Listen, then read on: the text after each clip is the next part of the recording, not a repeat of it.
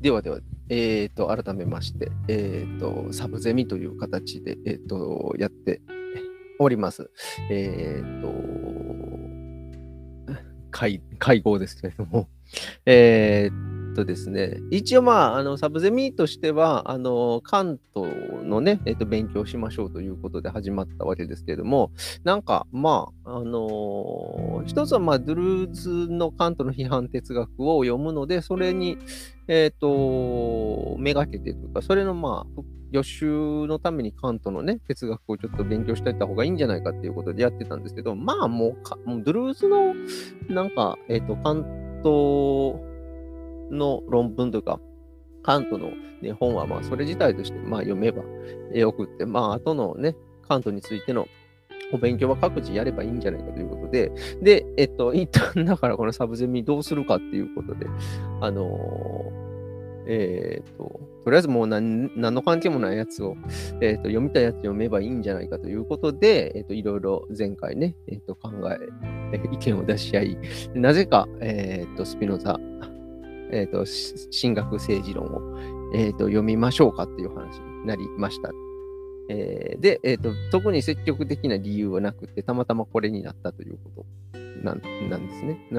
だから、えっ、と、ちょっとあらかじめ言っておくと、えっ、と、スピノザの、えー、と研究者は誰もおりませんで、えーですので、その正しいこのスピノザ解釈とかが、えっ、と、これ、この回で知れると、えっ、と、思われると、えっ、と、ちょっと、えーと、そこまでの責任は持ってませんと。まあ、むしろ、まあ、えっ、と、この、えっ、と、神学政治論を、えっ、と、ちょっと読みながら、えいろんなことを、えー、と考えてお話をしていこうかと。そういうことを、まあ、趣旨にやっていきたいと思います。ああとで、形式的なことを言うと、基本的に、えっ、と、予習なし、その場で、えー一文一文、えーえーと、ぶっつけ本番で読んでいきましょうという、えーことが一応趣旨なんですが、あの、もうなんかこの、ね、付箋貼ってあるところから分かるように、ちょっと読んでしまっております。はい。えー、え村井さんなんて全く、全く読んでないですか？私もその先生の話聞いて、え抜け駆けして序文 よ序文全部読んじゃいました。そうですね。あのススピノザの茶目っ気みあたいなのが、ね。あるある。あの本当に絵しか描いた人だと思えない、な、そうなんですでよね。うん、思いました。そうそうそう。全然ちょっとテイスト違いますよね。はい、別人です。ねそうそう。だからそれはだから、ね、前の時も言ってましたけど、なんか、まあ、匿名で書くっていうことですよね、この進学政治論に関してはね。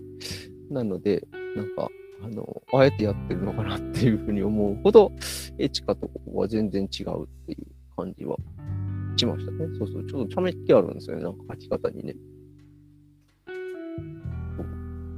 あ、はい。なので、あの、えっ、と、おのおの読んでくるのは自由ということですね。まあでも、あの、読んでこなくても、えっ、と、その場、えー、ぶつけ本番で読んでいくなります。はい。で、えっ、と、そうですね。何の話をいたしましょうか。あのそう。で、あと、いくつか、あの、話、話したいことがあって、我々の中で、この副読本として、あの、上野治先生の、えーと、神学政治論を読む、スピノザ神学政治論を読む、千曲学芸文庫を、えーと、副読本としてね、えーと、よ読もう、読みたいと思いつつも、もうもうなんか書店で売っておらず、で、アマゾンでは、えーと、高額な金額をつけられて、えーおるので、なかなか手に入らず。風間さんは買ったんでしたっけ？結局。そうなんですが、はい。あの、図書館で、はいあ、これちょっと、思ったら図書館であの人類の知的遺産でスピノザを探したんですけど、はいはい。なんかこれ結構借りてる人多くって、意外と。えー、え、あの、なんか工藤喜作さんのやつでしたっけあの違うか？この間なんかあの、関東で坂坂部めぐみさんのやつですね。なんかなんか紹介してくれてましたよね。そうですよ。あの、あの、あの古めかしい本、シリーズ化されてる。えっと、工藤さん、工藤さんじゃない？ちょっと待ってくださいね。皆さん。あ、で、それは、えっ、と、一応所蔵はあるんですか、その図書館には。ちょ、ちょっとなんかあの、し急いでたから調べてないんで、もう一回行って調べようと思うんですけど、はいはい。あ、そうです。工藤喜作さんが書いてますね。そうですよね、そうそうそうで、うんどうしたかっていうと、このシリーズでイエス・キリストっていうのがあったので。すごいですね。すごいテーマですね。それ、それを書く書く人がいるんですね。います。誰が書いてる人が、ちょっと待ってくださいね。山田荒井明。荒井コンさん。へえ。荒井、荒井さん、荒井コンさん。あ、はい、あ、荒井笹ぐさんなんですけど、はい。と、この方はなんかあの、昭和5年生まれなんです。はい。で、前韓国進学大学教授。はい。えーお東京大学教養学部教養学科卒業されて、はい。で、えーまあ、同じ東京大学大学院西洋古典学科博士課程修了されて、その後、ドイツエルランゲン、エルランゲン大学留学されている方なんですね。うんうんうんで、えっ、と、なんか、現東京大学教養学部教授って書いてあって、まあそ、その当時ですよね。もうもはやね、えっと、100歳近いですからね。お生きておられればね。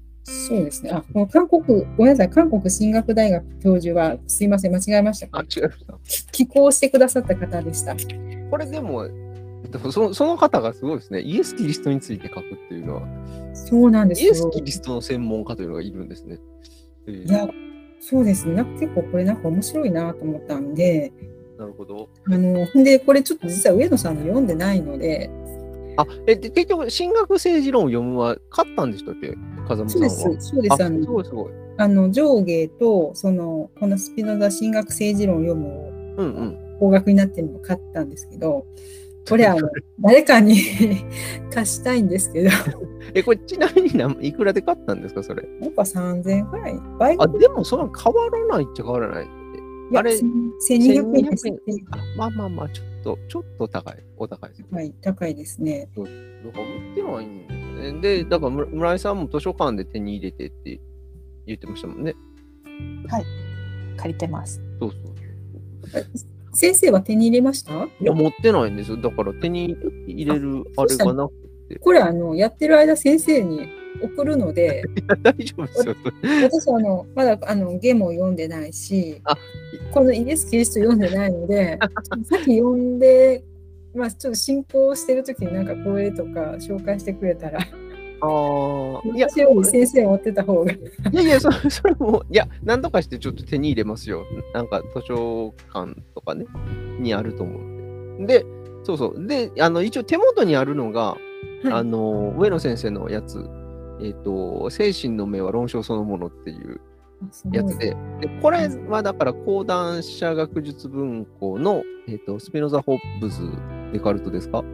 合ってる？はい。になっているやつの、まあ、元のやつを持ってるので、で、ここに進学政治論のやつがなんか、まあ、2本ぐらい入ってて、で、それをちょっと読んだりしてたんですけど、あの、なかなかやっぱ面白いですね。あの、上野さんのか書く文章は。えっ、と、えっ、と、そこれ、これの第 2, 2章の、違うかな、第3章か。第3章のスピノザと、えっ、と、経験の、えっ、と、ピエタスの方ですね。経験の、えっ、と、文法ということで、えっ、と、進学政治論の普遍的信仰の表現をめぐってっていうのがあって、で、これを、な面白かったのは、あれ、えっ、と、見坂氏あれなんですね。あの、新、この、えっ、と、トラクタス、トラクタス、うーと、なんだっけ、えー、えー、いや、そうか、テオロジコ・ポリティクスって、あの、ビトゲンシュタインの論理哲学論考っていうタイトルの元ネタなんですよね、これね。あ、そうだ、そうだっけ。そうそう、トラクタス。ラクタス。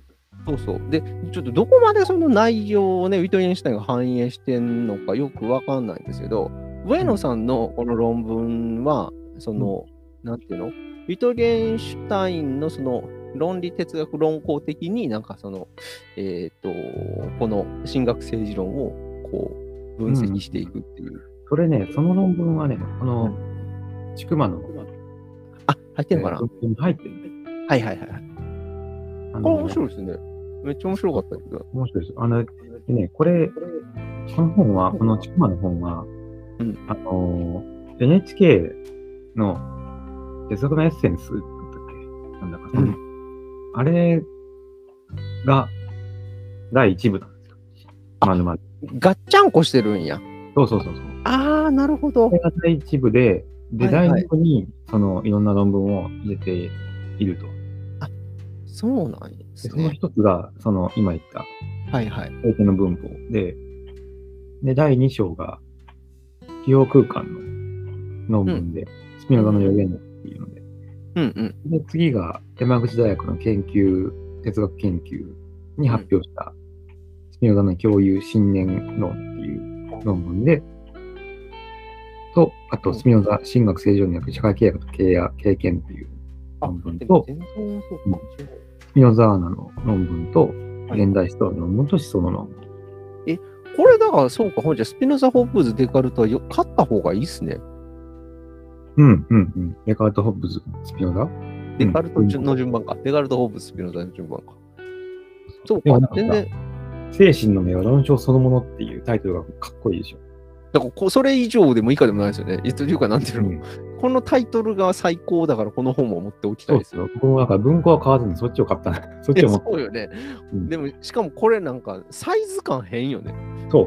ちょっと半径がね、おかしいんですよね。なんて意味やろね、この方って。うん凝った、凝った造本で。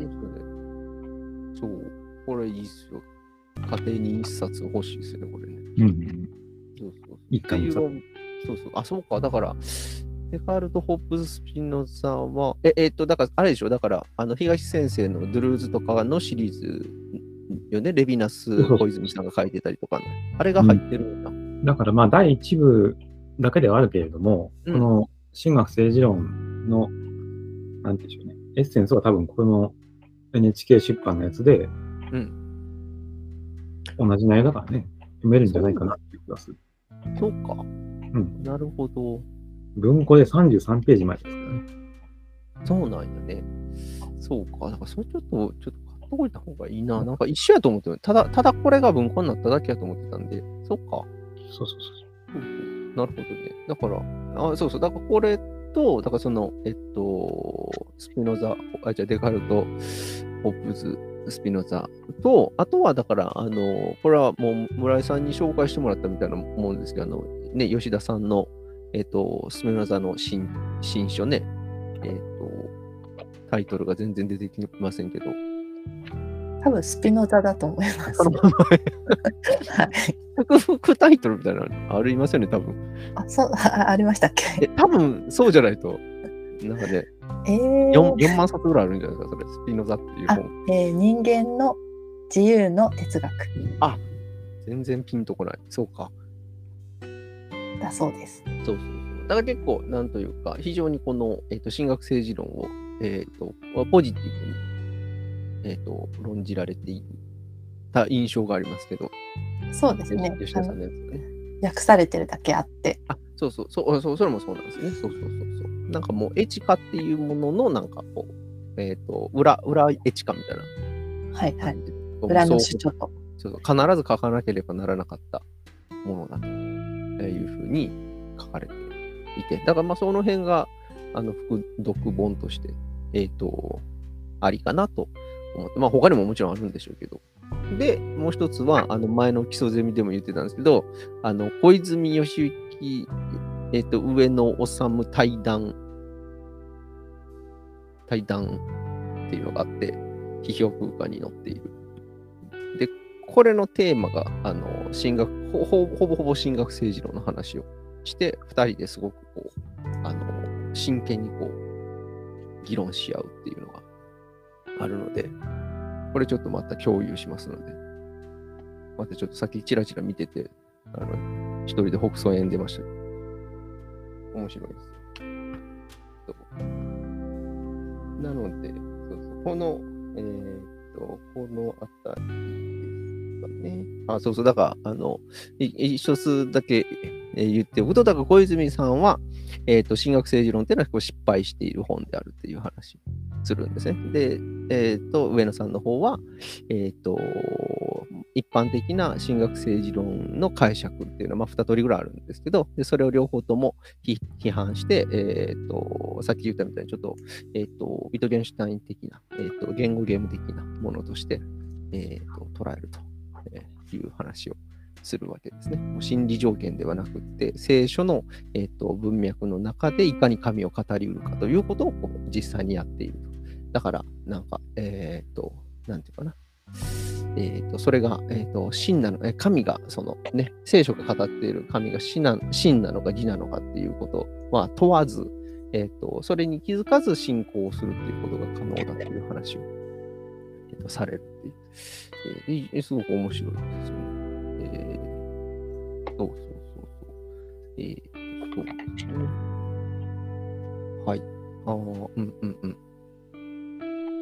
あとは、えー、っと、まあそんなとこかな。あと、いあとなんか、ああとはだからちょっとあの無理やりあの基礎ゼミの方につなげると、あのなぜ人はあの自ら進んで服従をするかっていう、えー服従することを欲望するかっていう話がね、えっと基礎の、あのフランス現代思想史の方で結構テーマになってたんですけど、け結構この聖書っていうものも、あの服従させるための、えっと書物であると。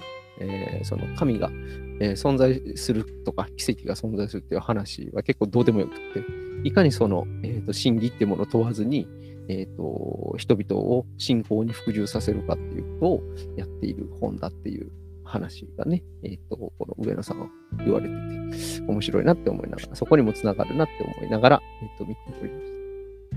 えっ、と、いい、えっ、と、そんなとこです。はい。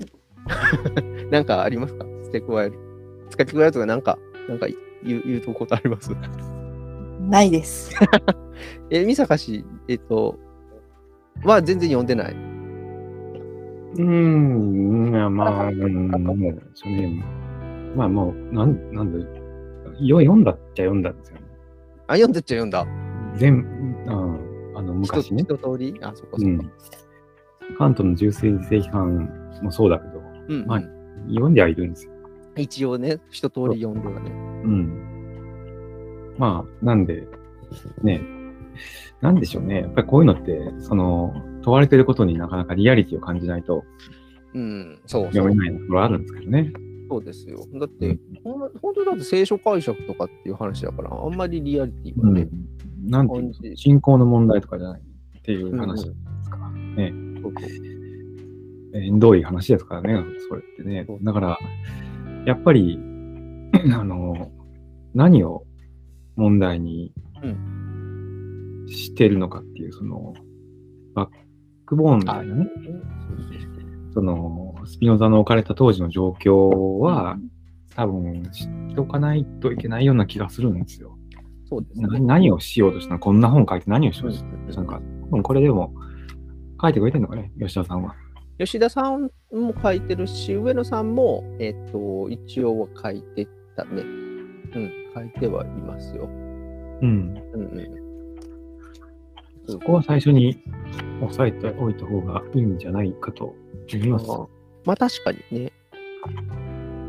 となると、それはこの、下の解説のところを読めばいいっていうことかな。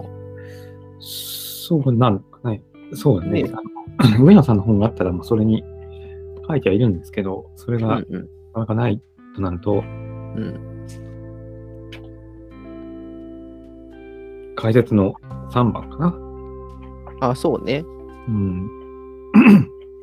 まあ、このスピノザの紹介とかはいいからね。うんうんうんうん。何者か。あ、はいはい。あ、皆さん。にえーともしくは、んえーと、17世紀オランダにおける宗教と政治とかうん。からかな。うん、ああ、そうか。3が誰に向けて書かれたのかっていうのがありますわな。うんうんうんうん。あ、まあじゃあちょっとあれですね。えっと、うんまあせっかくなんで、うんあの、上野さんのうん本でその辺紹介してるところをちょっと読みましょうか。あ、みはい、読んで、読んで読んでもくれるのね、見たうん。まあ、そうですね。えっと、どうしようかな。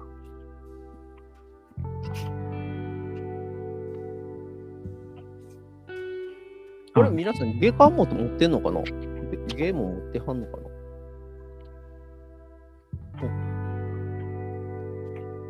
下巻にね、その役者の方の解説が載っているので、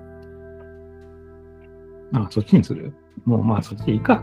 そう、もうなんかみんな、皆さん持ってるんであればそっちの方がまあテキストがあるからね、はい。いいかなと思うけど。どうしましょうか？はいはい。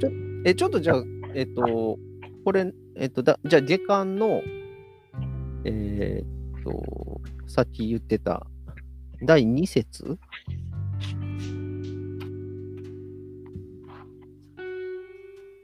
かな？17世紀のオランダにおける宗教と政治ってとこですか？356ページのところですね。ここちょっと読んでみましょうか。うん。えーと、じゃあちょっと僕読読みますので途中まで。えっ、と、はい。356ページの、えっ、と、に、えーと、17世紀のオランダにおける宗教と政治っていうところですね。で、もしスピノザが、えー神学政治論を書いていなかったら、あるいはたとえ書いていても、えー出版を思いとどまっていたら、彼の思想がここまで早くから危険視されることはなく、えー従ってエチカを生前に観光することも、えー刊行後に騒がれる可能性は無論あったにせよ、できたかもしれないと。えーだとすると、一体なぜスピノザが神学政治論を書き、匿名でとはいえ出版することにこだわったのか、もう少し踏み込んで考えてみる必要があると。えーいうことが書かれています。だからあれですね、エチカの要する執筆をこう止めてまで、この神学政治論を書き、で、匿名で、えー、とそれを出版したにもかかわらず、えー、とデカルト派から、えー、とものすごい、えー、と攻撃をされ、えーそして、えー、とすぐにスピノザが書いたっていうことが特定されて、えー、となんか異端児扱いされる。そういう経緯があったわけですね。だからそれで、まあ、エチカを生前に刊行することができなかったっていう、まあ、そういうことがあるわけです。じゃあ、なんでそこまでして神学政治論を書いたのかということですね。で、えっと、試験では、えっと、だから吉田さんの考えでは、2つのことを押さえておくのが重要と思われると。で、第一に、えっと、神学政治論は決して純然たる、えっと、状況の書ではなかったということである。えー宗教エチカとの題材や書きぶりの違いから誤解されがちだが、スピノザは当時の社会情勢になんとなく流されて本書の執筆を思いついたわけではなく、かなり若い頃からその構想を思い描いていたらしいのであるということですね。えーで、例えば、えー波紋の宣告に前後して、えースピノザはアムステルダムのユダヤ人共同体に弁明書を提出し、え異端視されている自説を擁護したと言われている。えー弁明書の現物が残っていないから詳細はわからないが、えーと、これには少なくとも後の神学政治論の神学、つまり宗教に関する部分に見られるさまざまな見解がすでに含まれていたと考えられている。えーとまた、波紋後のスピノザのもとには、まるで珍獣でも見物するように、たくさんの訪問客が押し寄せてきて、えー彼らの一部はスピノザとの談話の内容を、えー、かっこもちろん同時代の偏見をたっぷり含ませながら、えー記録しているのだが、そこから読み取れる話題は、神学政治論で扱われているものとかなりの、えーと程度重複しているということですね。もうちょっと言ってみましょう。で、もう一つは、第一点と一見矛盾するようだが、えースピノザに、えー遅かれ早かれ神学政治論を書かざるを得なくさせるような、えーとこの時代のオランダ独特の社会、えー背景が存在していたということであると。え社会背景というよりも神学的政治的背景と言い換えた方が問題の焦点が分かりやすくなるかもしれない。えーともうちょっと行きましょうか。えー20えっと、21世紀現在のオランダは周知の通り王国だが、えー長い戦争の果てにようやく事実上の独立を果たした17世紀のオランダに王はいなかった。えーそれはネーデルラント連邦共和国という正式名称の通り、独立性の高い州同士が緩やかに連合してできた、えー王を置かない共和制の連邦国家であった。えーただし、この国にも考えようによっては王に限りなく近く見える役職があった。えーと総督である。えー独立戦争以前は本国スペインから任命される現地の、え監督責任者のような存在だったが、独立後は最高意思決定機関の議会に対する強大な監督権と人事権を持ち、えー準原首的な役割を果たすようになった。えーこの役職は独立戦争を指揮した建国の英雄、オラニエコ・ウェイト・ウィレム、えー一世、えー以来、えーその、えーと子孫たちが世襲することが半ば慣例となっていた。えーまた原則的に州ごとに任命されるはずだったが、同じ一人の人間がいくつもの有力州の総督を兼ねることが多かった。もうちょっといきます。えー当時のオランダ国内には、この現、えーとあ準原首的存在としての総督の存在感を一層強め、えーその指導の下で国内の政治,、えー政治勢力を結集させようとする、え中央集権志向の強い政治家たちがいた。え俗に総督派と呼ばれる人たちである。この総督と総督派に対し、できれば総督という役職を空位のままにして、連邦内の分,、えー分権制を確保しようとする政治家たちもいた。総督を置かないということは、議会主導の政治を施行することにつながるので、彼らを俗に議会派という。えー多少の単純化を恐れずに言えば、17世紀オランダの政治というのは、この総督派と議会派の対立で動いていると。えいうことですね。とりあえずここまでですね。まあだから、当時の、えーとまあ、政治的な状況として、えー、と州ごとの独立を認める、そういう、えー、と連合国、えー、と連邦国家、えーであったのが、まあ、オランダだったんだけれども、まあ、非常にその中央集権的な総督みたいな、まあ、一人の総督がいくつもの有力な州を支配するような、えー、とものが、えー置かれていて、でその周りに、えーとまあえー総督派と呼ばれる人たちが、まあえーいる。で、それに対して総督っていう、まあえーとポジションをなくして、えーとそれぞれの、まあ、州ごとに、えーと権利を分散しましょうというふうに考える、えーと議会派と。まあ、この2つの勢力が対立していたということが、えーとここで書かれているわけですね。はい。えっ、と、もうちょい行きましょうか。だえーとこのあたり、別に大丈夫ですか？あ、三浦さん、あ、三浦さんどうぞ、こんばんは。あ、すいません、遅れちゃって。いえいえ、とんでもないです。あの、あちょっとはい。今、どの辺？あ、そうそう、あの、とりあえず、えっとね、下巻って買われました？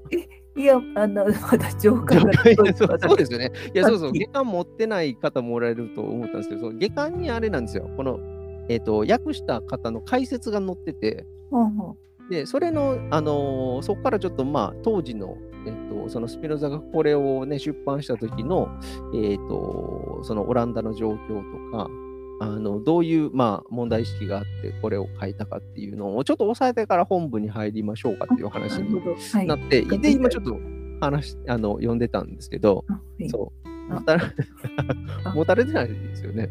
すいません、まだ上官がさっき届いた。あ、それは まあでも、とりあえず上巻は届いたので。はい。なので、ちょっと今、下巻をですよ、読んでたんですよ。あはい。はい。という、ということです。えーと、どどもうちょっと、ですいません、あはいの、結局、スピノザが書かざるを得なかった理由あというのは、まだそこまで言ってないあです、、言ってないんです。すいませんだとり。あえずなんかあれですね、えーと、総督派と議会派っていうのが対立していたとはいいうことだけですね、とりあえずね。はい。はい。で、も了うちょっと。はい、もうちょっっと言いましょうか。あすいません、邪魔しちゃって。申し訳ないです。えーじゃあゆっくりめで読みます。はい。読みましょうあか。、じゃあ村井さん。えっ、と、あ、あ大丈夫かなはい。じゃあ、読んでもらいましょうか、村井さん。はい、お願いします。この世俗的なからですかね。そうですね。はい、はいえーこの世俗的な政治の対立軸に実はもう一つ宗教的な政治の対立軸が絡んでくるここがややこしい点であるカトリック国スペインに対する抵抗運動やその後の独立戦争はその自然な流れとしてオランダの地に新教徒プロテスタントたちを育むことになったうんうんその独立戦争の過程で急速に普及し、結果的に一大勢力となったのが新教プロテスタンティズムの中でもいわゆる改革派の教えである。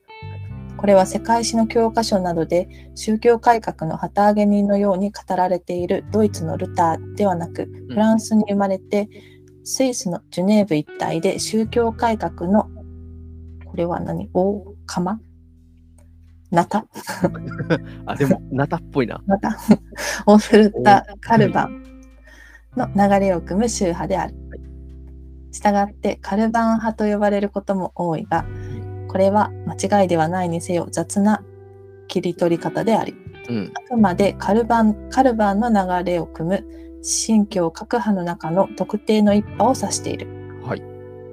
新教あ新教勢力はうん宗教改革の歴史の中で、まるで育ちすぎて収集のつかなくなった盆栽のようにうん。大きくなればなるほど複雑に枝分かれしていったが、うん同じ現象がオランダの宗あオランダの改革派協会でも起きたと考えてよい。うん勝手な方向に伸びようとする枝を剪定するための、えー植木ばさみとして生み出されたのが、1618年のドルトレヒト会議で打ち出された進行基準である。はいしかしこうした基準を設定したことで逆に改革派協会は主流派とそうでない流れにはっきり分かれうん。鋭く対立することになった。うん。うん。流れを多少強引にでも再統一したい主流派と、うん独自の流れを保ちたい非主流派の間にうん様々な駆け引きが繰り広げられることになったのである。はい。もうちょっといきます？もう、まあ、とりあえず、だからあれですよね。だからさっきの総督派、議会派とは、ちょっと独立して、えっ、と、この、えっ、と、一応、まあ、プロテスタンティズムなんだけど、その中で、えっ、と、主流派と、えっ、と、なんだった、非主流派の対立がありましたよっていうことでいいいいんですそかね？うですね。うんね、もともとあれですね、スペインから独立ししたって話ですよね。そうそう。だからカトリックだったんだけど、えっ、と、だからまあ、プロテスタンティズムうんですよね。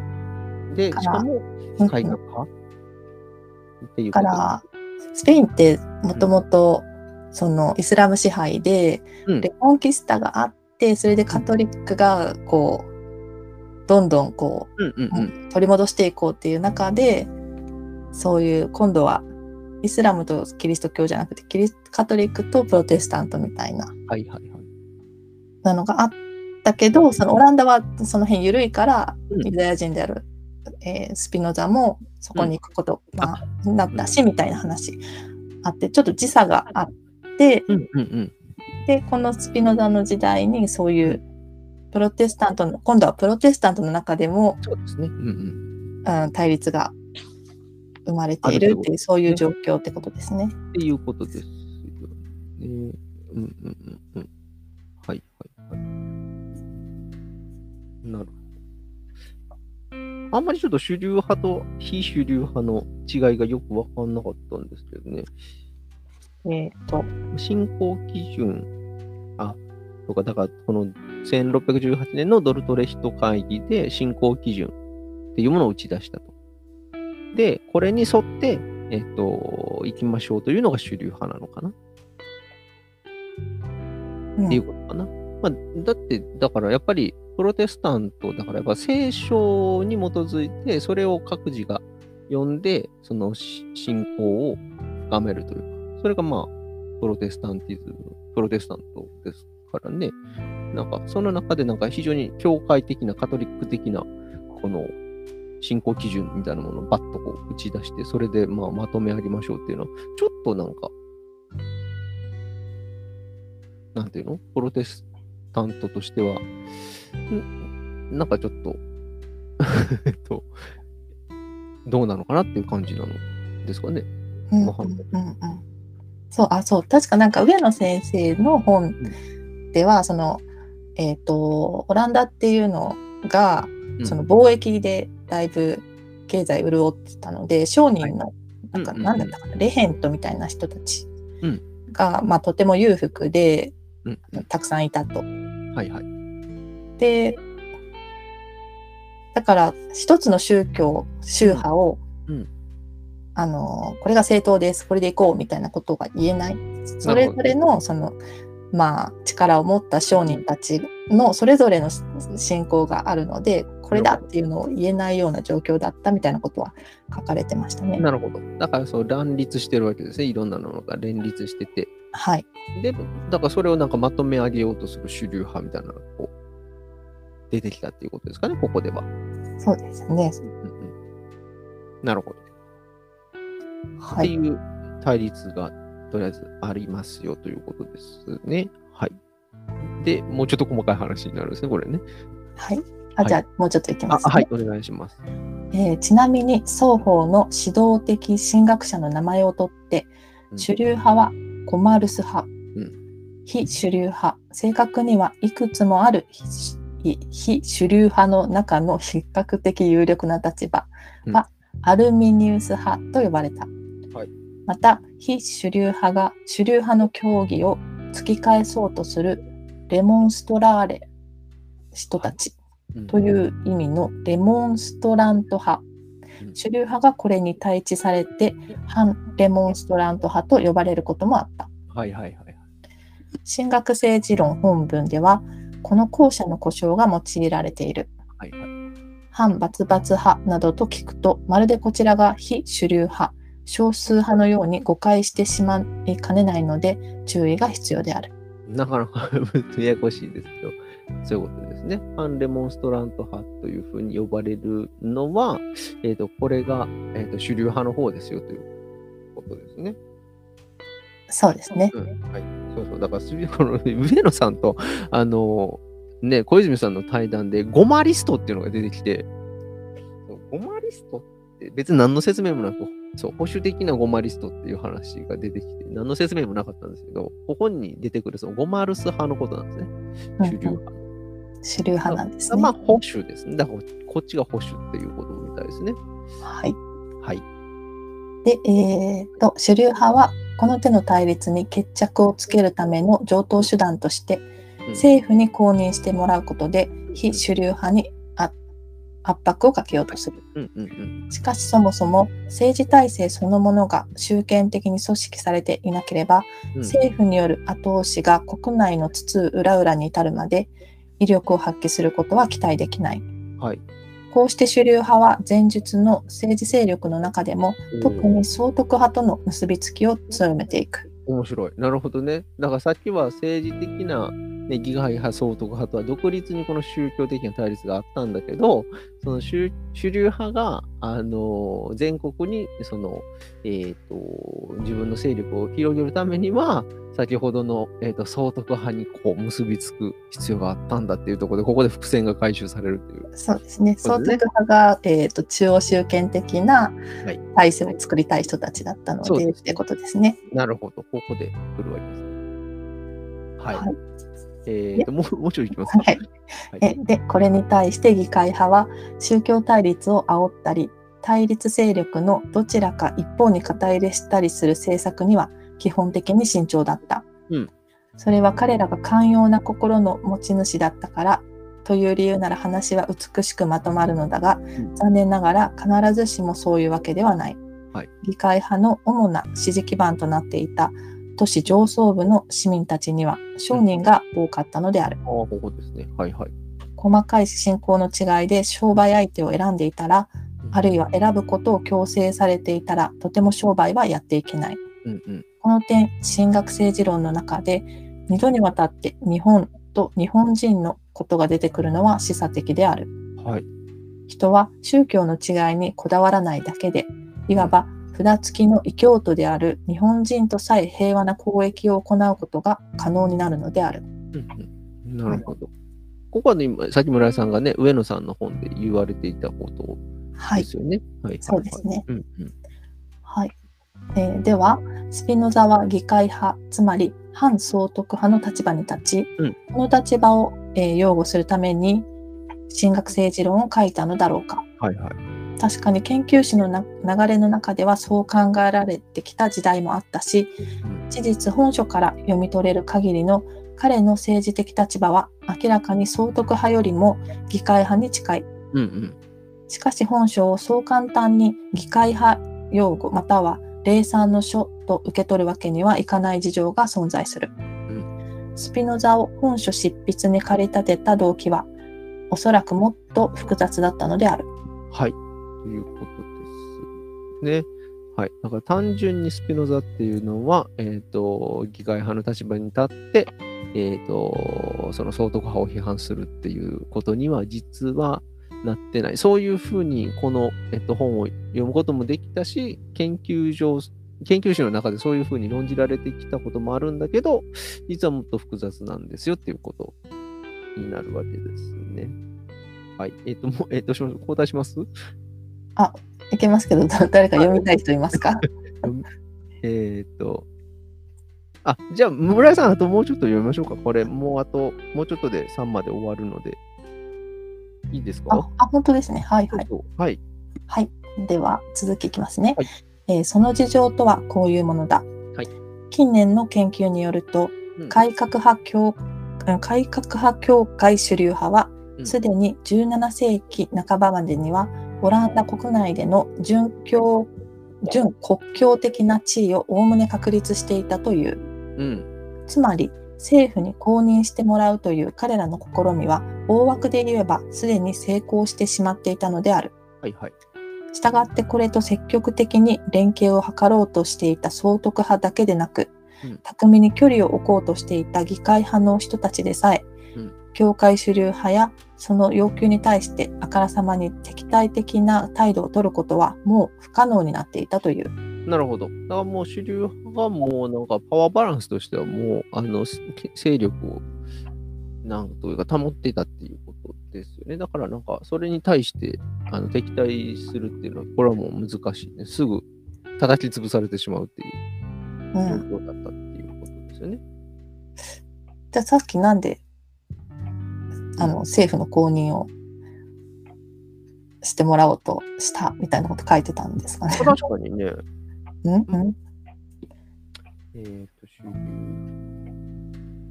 えっ、と、確か、え、えっと、ちょっと待ってね。うーん。うーん。なんでしょうね。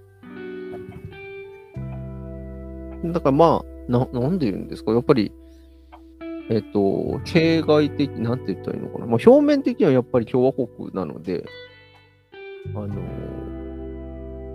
なんて言うんですか？うーんと、せうーんうんうんうんこだからパブリックという、なんていうか、おえっと、お表正式になんか公認してもらっていたわけじゃなないわけですよね。なんか、力関係としてはも、もはやもう、えっ、と、なんていうかな、勢力はもう、あの、出来上がっていたんだけど、正式には公認してもらえてなかったっていうことなのかな？うんうん。じゃあうん。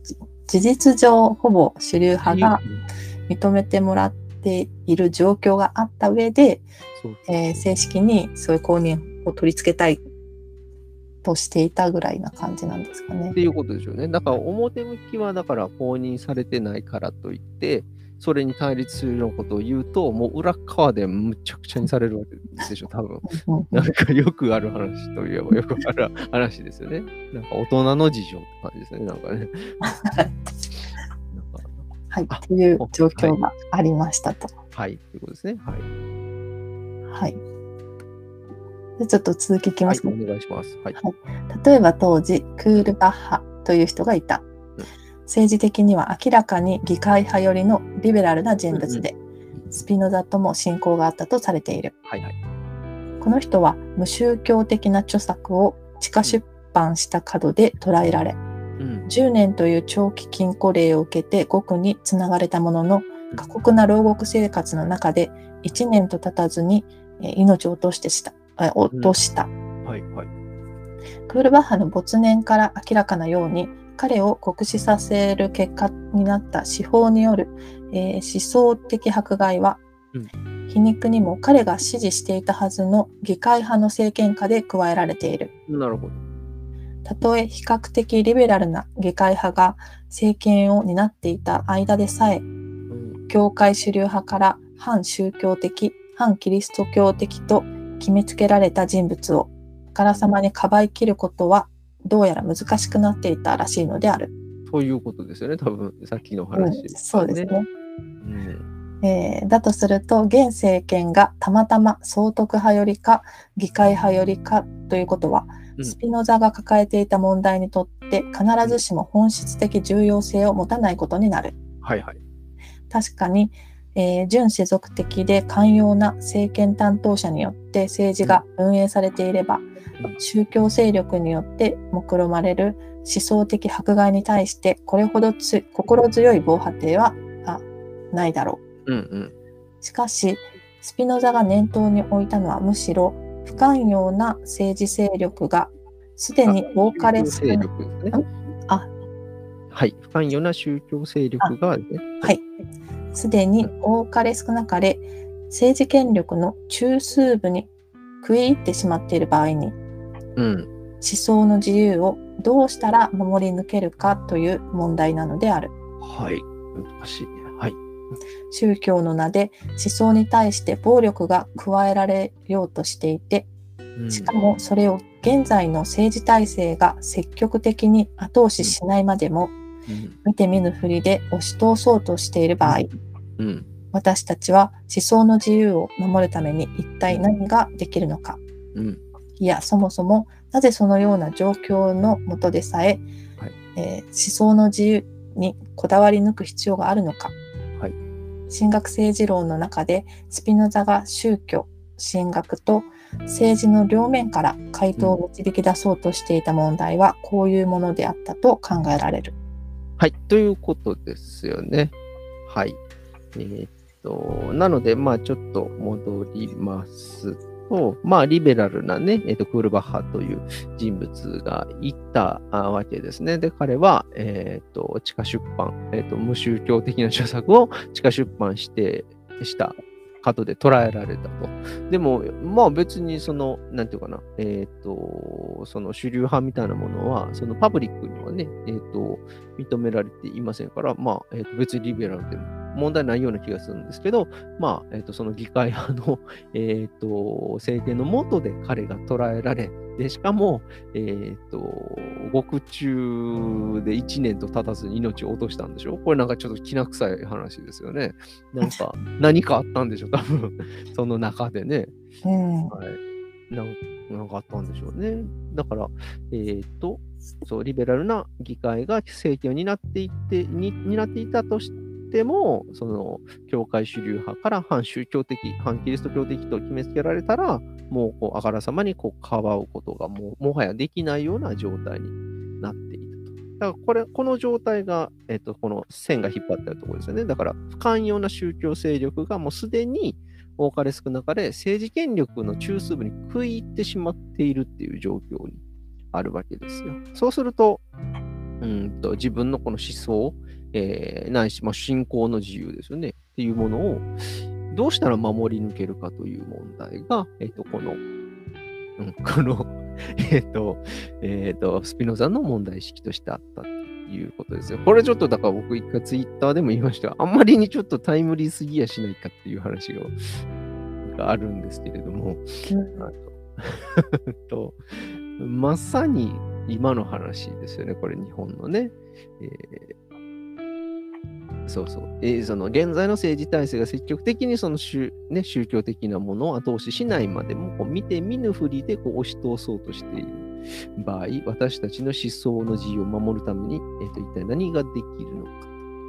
えーだからまあこの思想の自由っていうものをどういうふうに担保することができるかっていうのがこのこの神学政治論の問題であったということですね。だから、あまあだからあからさまになんなんでしょうね、その、えっ、と、キリスト教的なものに乗っかって、えっ、と、生きていけば別に、えっ、と、生きていけるわけですけれども、えっ、と、まあそれでは果たしてその思想の自由というものを、まあ、裏切った形でね、世の中にこう、世の中というかこの政治的な力にこう迎合しているわけですから、そういう生き方をせざるを得ないのか。えーあるいはそれに対立する、えー対立してしまうと、えーこのね、クルバッハのように謎の死を遂げることになるわけですから、えーとどうすればこの思想の自由がね、なんか、えっ、と、確保できるかっていう、非常にここは、あの、今読むべきテーマだなと思いながら、あの、偶然ですけど、思いましたね。うん、そうですね。うん。うん。あ、はい。えっ、と、どうですか？み、み皆さん。風間さんが、カルト、カルト、カルトって言ってますよ。カルト社会、カルト政治って言ってましたけどね。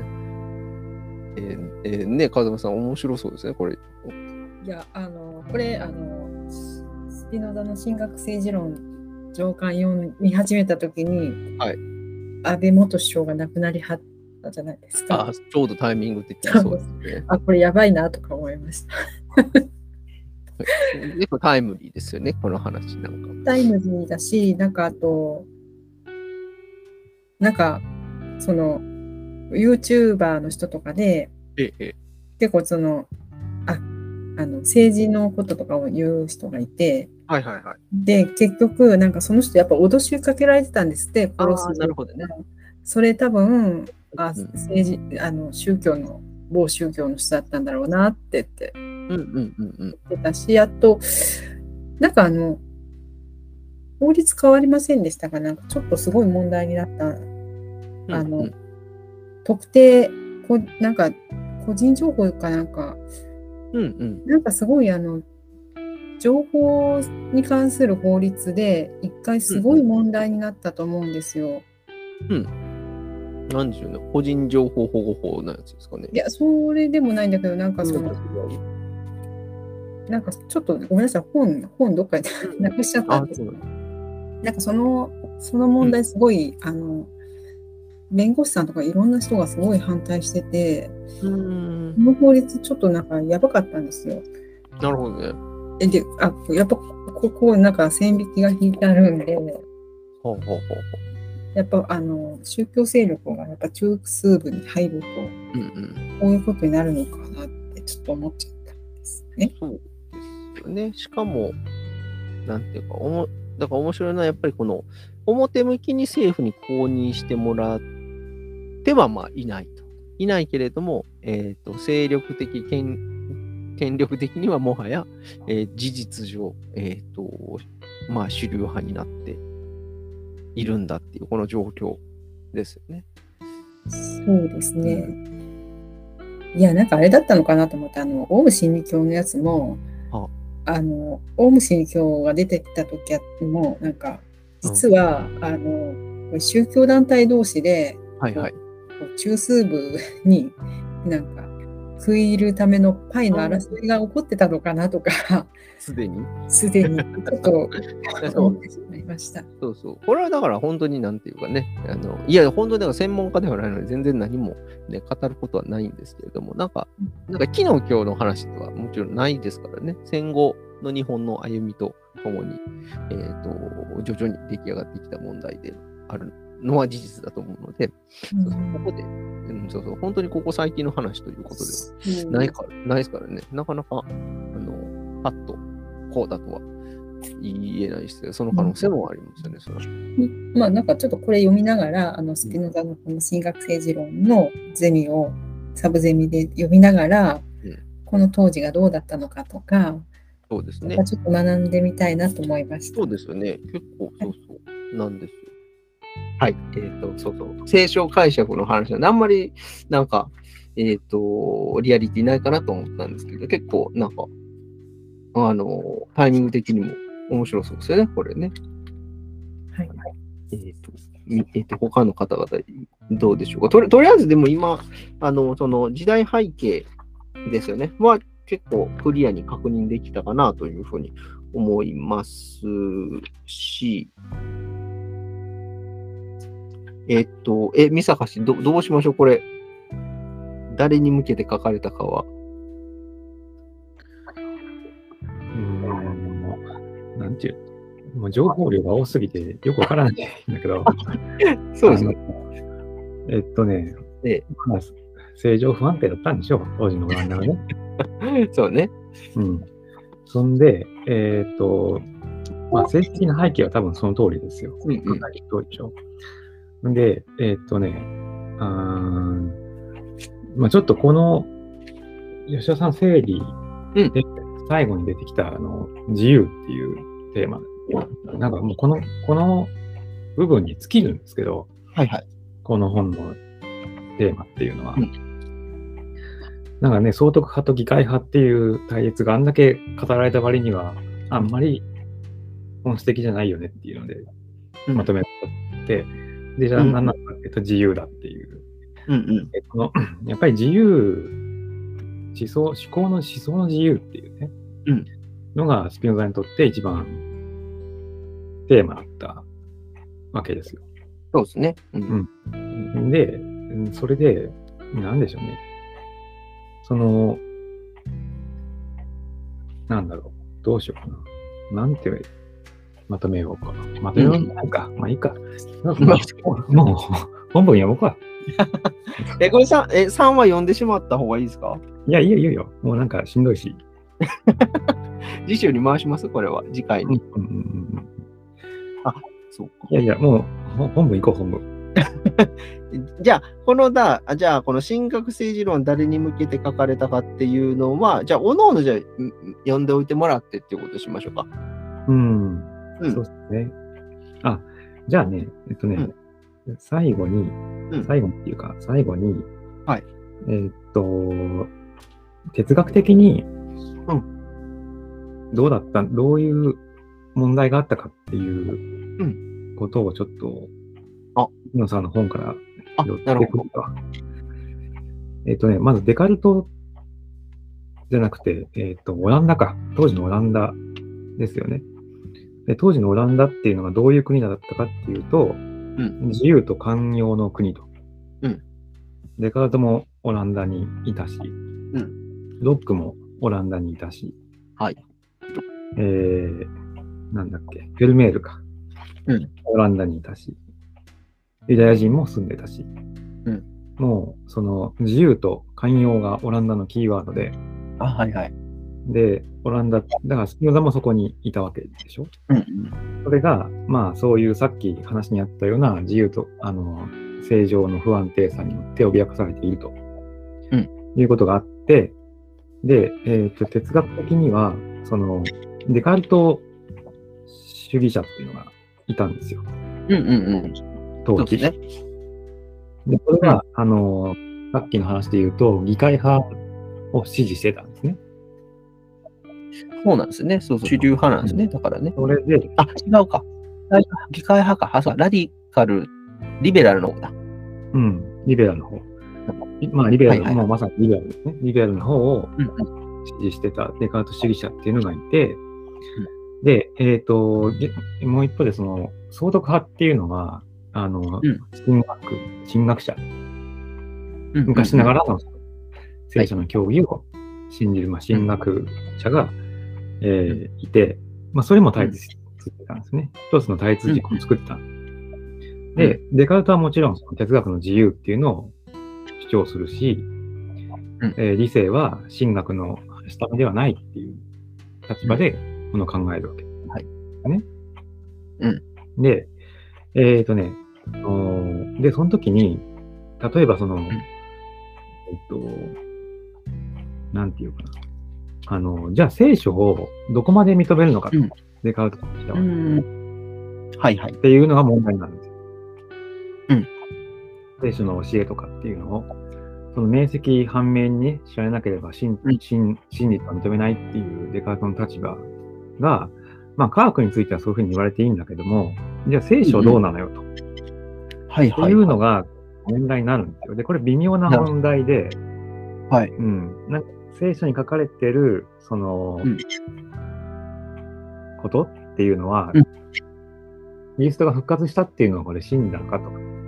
あはいはい。いや、そんなこと科学的に考えてありえないでしょっていう、うんうん。これ問い出すと結構危ない問題だったんですよね。うんうんうん。で、そうすると、どうなるかというと、うんその神学と政治っていうのを、あの、うんまあ、信仰と理性と言ってもいいんですけど、はいはい。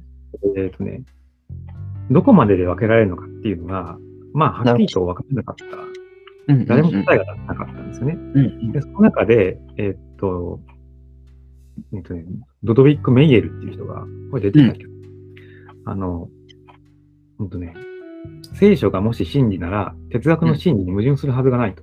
うん、はいはいはい。なんか出てきたな。はうん、聖書が真となるように解釈するのは哲学的な理性だと。いはいはい。えーだから、ど聖書っていうのは、結局あの、例え話っていうかね、うん。それを、どこまでがそうなのかっていうのを決めるのは哲学だっていうふうになるほど。ですよ。そうすると、これどう何が起きるかっていうと、神学と哲学っていうのを分離しないんですよ。なるほどね。うん。哲学が神学を仕切るっていう。はいはいはい。ですよ。うんうん。だから、メイエルっていう人は、その無から生まれたとかね、三位一体っていう、教会の教義っていうのはもうこれナンセンスだ。うんうんかなりラディカルなことを言い出したわけですよ。うん。なるほどね。で、えっとね、ところがですよ。で、それに対してやっぱり神学者っていうのは、やっぱりそうだと。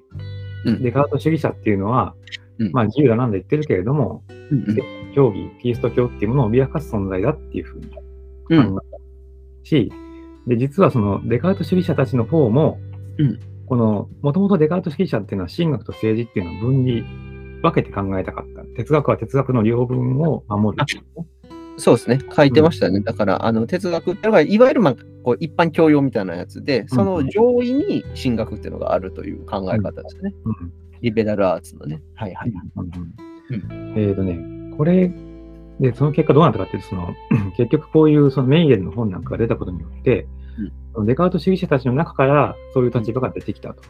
神学の聖書を分離するんじゃなくて、神学すらも哲学が仕切るみたいな立場が出てきたから、はいあのー結局ですね、あの非合理、非合理的なものにならないように聖書を読むうんっていうことに対して、何がいけないのかっていうのが、デカート主義者は言えないんですよ。なるほど。はい。デカート主義者のうん立場を徹底させると、うんそのメイエルの言うような立場になっちゃうんですね。うんうんうんうん。で、スピノザからすると、その、実はその、デカートの哲学原理を書いたときに、うんその序文を書いたのがこのメイエルだったんですはいはいはい。よ。で、その、世間から、この、やばいやつだと思われてるメイエルが序文を書いた本を自分が出してるうんうん。という状況は、あの、まあ、まずいと。うんうん。で、えーっとね、どうもですね、当時の、その、人々がスピノザに期待してたものうんうんうん。っていうのを、書簡から見、見、見、わかるらしいんですけど、なるほど。ね、そうどうもね、あの、スピノザこそが、うんこのデカルト主義っていうものをうん徹底させるなる、はいはい。徹底してくれる人だと。なるほどね。はい。というふうな期待を込められてたなるほど。はいはい。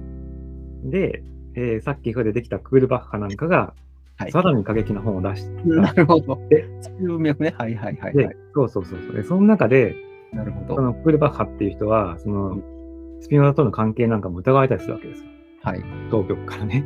うんうんで、これはまずいっていううん。うんような状況があったんですって。はいはい。うん。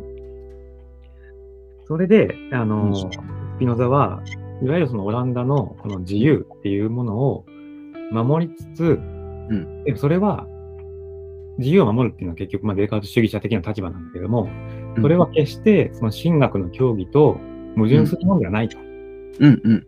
うん。なんかその、デカート主義者と神学者っていうのは、そのうん立場が、こう、ね、喧嘩してるけれども、そうんもそもデカートが主義者が求める自由と、なるほど。神学者が言ってるその聖書の教義っていうのは決して矛盾しないと。なるほどね。うん。むしろ、はい自由を守るということがうん経験であると。はいはいはい。経験さですよね。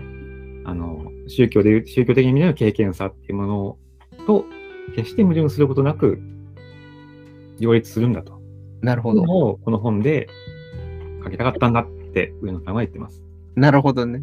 はい。あ、えっ、と、え、書きたかったん、あ、そうか。スピノザとしては、あの、デカール、その、えっと、宗教とその哲学っていうのは矛盾しないというふうにうんうんうん。なかった。じゃあ、ところが、ところあ、が、そう、ところがよね。そこ面白いのがところがよね。そうところがなのよ。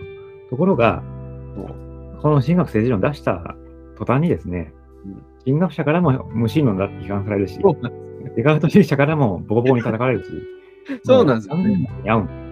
だから、これは何なのかと。もそうね、両方に、あの、両方を調和させるような立場に立ってるはずなのに、両方から叩かれるっていう、かわいそうな目にあったのがこの本なんですね。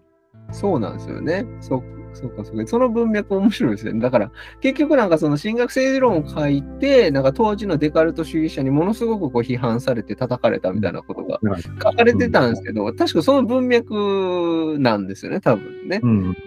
デカルト主義者からすれば、あの、このデカルトをこう突き詰めていって、こう、あの、神学と哲学の関係というものは無矛盾であるっていうことを論証してくれると思ってたら、うんあのそんなことは、なんだこれはと。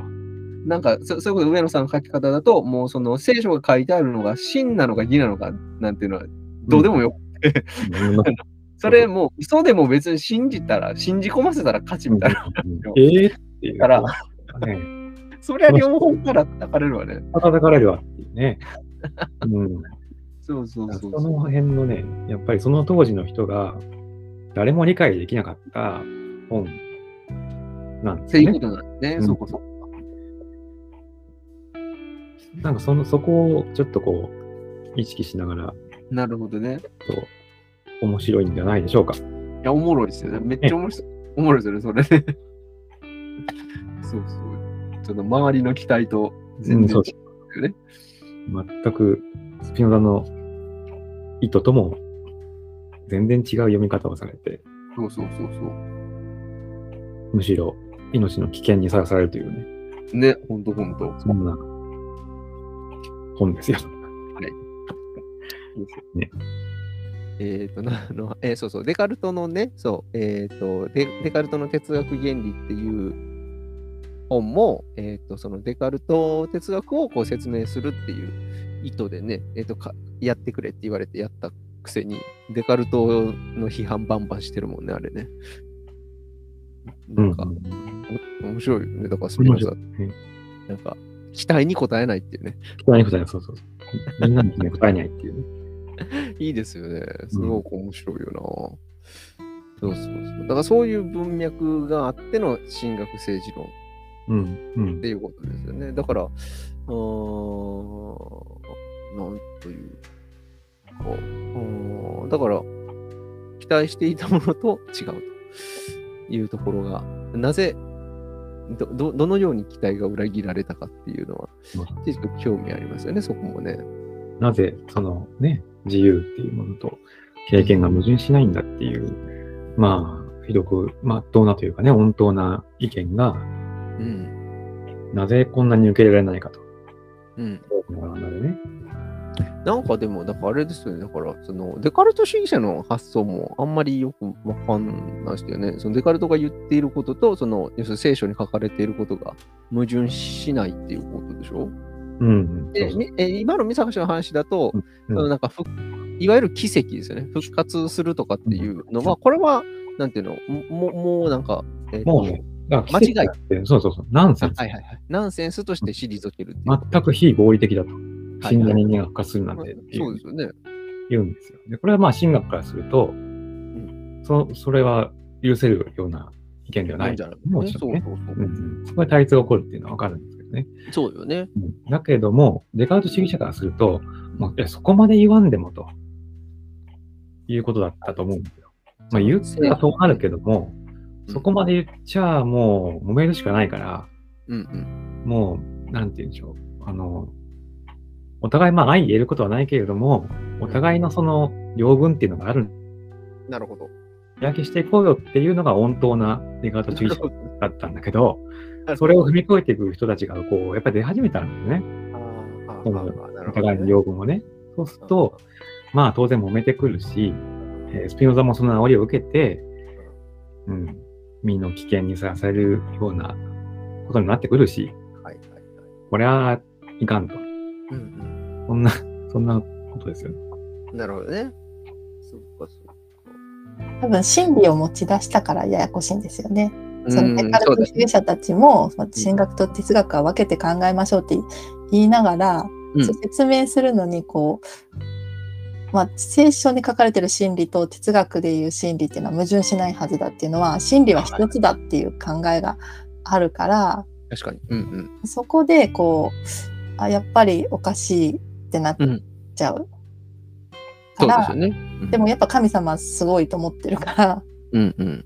その何でもやっぱり自由に考えたりしていいのかなってこの理性イケイケでやってるけどそれはうんやっぱりダメなんじゃないかなっていうのがデカルト主義者たちの中でもうん出てきたと。うんそれに対してスピノザはいいんだよっていうことをうんうんうん。言おうとしたっていううんことですよね。うん。なるほどね。まあ、この信仰とね、理性の問題っていうか、それはもちろんデカルトにもあったはずなんですよ。そうね。そうそうそうですよねだか。もちろんね。デカルト主義っていうぐらいだからね。らそれをうんデカルト自身はどう考えたのかと。んいうのは、ちょっと考えてみてもいいかもしれないですね。確かに。それなんか、ね、考えないといけないなと言いながら全然調べてなないですけど、きあるでしょうね。ちゃんとカトリシズムとデデカルトのね、哲学っていうのがどう絡んでるかっていうのはね。デカルトにおける信仰と理性の問題っていう論文が多分どっかにあると思う。この世の中にはどっかにあるでしょうからね。研究と。そうそう。あんまりでもパッと思い浮かばなくないですか？俺なんか、うん。その講座の時にもそういう話題になって、なんかパッと思い浮かばなくって、なんかその、そういうこと書いてる人とか本とかって、うんうん。なんか結構やっぱ科学寄りというか、ね、まあね、やっぱりデカルトって言ったら近代理性のお父さんですから、うちらのね、河野先生にせよ、うそう小林道夫にせよ、やっぱ科学理論とうんうんデカルトとか、あの数学とデカルトっていうのがあるけど、あんまそキリスト教とっていうのが、なんかパッと思い浮かばなくて、なんか、まあ、だけどあ探しはあるんでしょうけどね。デカルトも、えー、誰だっけ？ニュートンだっけ？うんうん。ね、あのニュートンがなんか、なんか本出して、うん。発見処分になったんだっけ？なんか、焼かれたんだっけ？なんだっけ？あ、ガリレオ？ガリレオか。でも、えっと、なんかそれを受けて、世界論かなんかの出版をやめたとかっていう話なかったっけ？あー、なんかあったかもしれないですね。